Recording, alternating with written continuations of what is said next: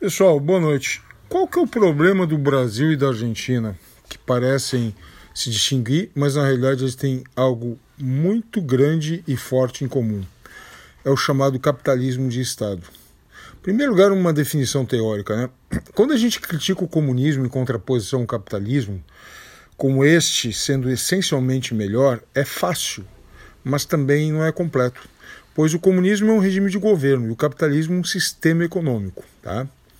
Ocorre que, sob o comunismo, a estatização total do, dos meios de produção, que a gente convencionou chamar de socialismo, ela prima pelo gigantismo de Estado ou o maior intervencionismo que qualquer forma de expressão já realizada dentro do capitalismo. Tá? E aí reside um erro comum aos nossos direitistas, que, no afã de justificarem a reação ocorrida aos movimentos comunistas do pós-guerra na América Latina, acabam por defender ditaduras que também são, em grande parte, muito intervencionistas. Obviamente que nenhuma ditadura pode ser justificada, mesmo que em nome de uma resistência à comunização. Não se pode utilizar qualquer meio para atingir um fim mesmo que esse fim seja algo melhor do que a situação pretérita.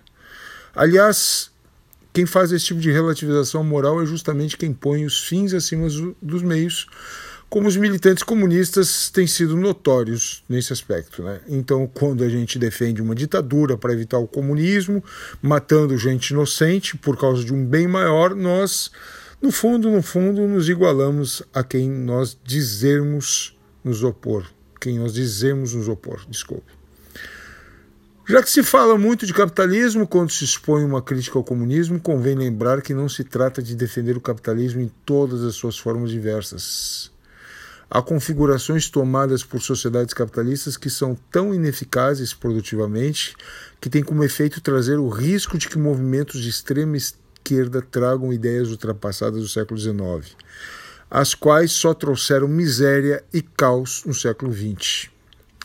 E o imenso peso da burocracia dos estados latino-americanos é uma dessas mazelas e germes que levam ao parasitismo social e sentimento de injustiça. Embora muitas vezes desfocado, tal parasitismo social vira objetivo de toda uma cultura. Observem a nossa obsessão por concursos públicos, por exemplo apontando para falsos inimigos, falsas bandeiras, como o mito do capitalista explorador, sem nunca se perguntar que exploração é esta.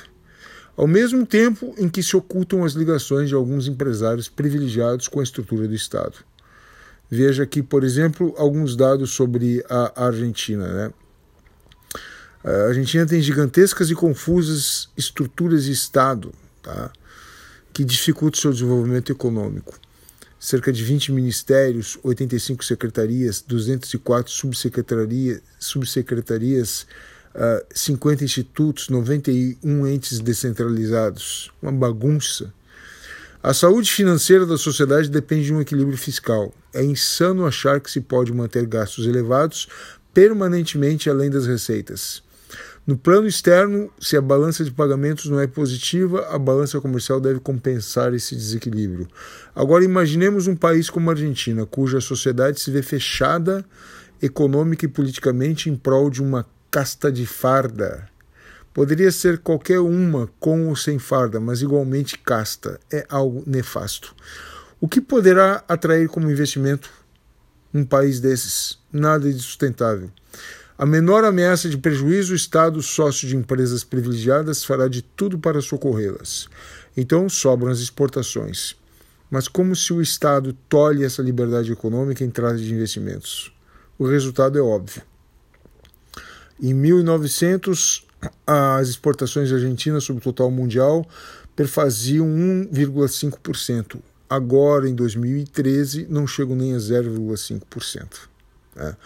A imagem é, é uma das mais ilustrativas de, do que a gente quer demonstrar. A Argentina, tida como país rico até o início do século XX, foi um dos países que mais decaiu relativamente em renda comparado com países de status econômicos similares no mundo. O que isso prova para nós? Duas coisas. Que não basta ser um país capitalista para atingir o sucesso econômico de uma sociedade mas um conjunto de fatores que são capitalistas devem ser devidamente calibrados para garantir o desenvolvimento e prosperidade. Segundo, as políticas populistas ou ditatoriais, elas não são exclusividade de sociedades capitalistas, podendo existir em outros tipos de governos, onde são mais comuns, aliás, mas que, quando adotadas em sociedades capitalistas, a mera existência da propriedade privada, por si só, ela não garante uh, o desenvolvimento socioeconômico. É.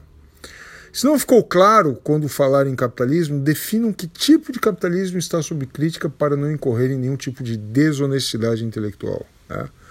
Basta ver, por exemplo, como o subdesenvolvimento aumentou na Argentina a partir do governo de Perón. Né? A renda per capita argentina até que aumentou, mas se tu comparar com países como, por exemplo, Canadá, que tinha renda per capita similar antes uh, do, do, governo do Perón na Argentina, eles simplesmente estouraram, subiram enormemente. Né? A Austrália também. Ou seja, esse tipo de governo estatista, populista, que teve uh, Perón na Argentina, Getúlio Vargas no Brasil, eles podem trazer ganhos ao curto prazo, mas no longo prazo eles deixam o país patinando, enquanto que outros com reformas liberalizantes avançam muito mais. Pega o exemplo da Nova, da Nova Zelândia, um país paupérrimo em termos de recursos naturais. O padrão de vida que eles têm hoje, e compara com a Argentina, compara com o Brasil. Exemplos não faltam. Quem já não se deparou com aquele discurso automático associando o capitalismo ao liberalismo como se tudo funciona mal no capitalismo, e há muita coisa mesmo, é devido ao liberalismo? Como se tivesse sido uma ideologia fortemente compartilhada por capitalistas em algum momento da história do país. Pelo contrário, os agentes capitalistas eles querem favores do Estado. Né? Competição mesmo é dureza. Né? Vejamos aqui claramente como um banco público, ou seja, recursos de todos nós servem para locupletar uma elite associada à burocracia estatal, formando um verdadeiro conluio antiliberal, ou que se convencionou chamar de capitalismo de Estado. Né? Liberação de recursos do BNDES por porte da empresa. Né? Se é grande empresa, em, em 1999 as grandes empresas recebiam do BNDES cerca de 20 bilhões de reais por ano. Né? Em 2010 chegaram chegou-se a 180 bilhões de reais por ano. Isso comparado com micro e pequenas empresas que chegaram só a módicos menos de 40 bilhões de, de reais. Então, quer dizer, cara, quem mais beneficia são as grandes empresas quando o Estado intervém.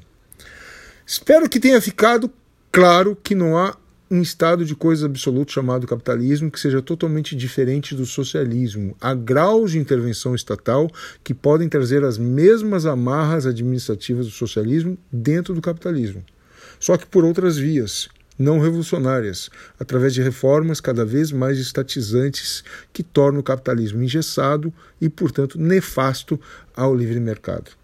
Portanto, o verdadeiro inimigo do modelo econômico socialista e, por extensão, da ditadura comunista não é o capitalismo, mas sim o liberalismo, cujos princípios correspondem à ação econômica, mas de modo abrangente deve sustentar a política e a cultura, sem as quais o intervencionismo estatal retornará por outras vias nefastas.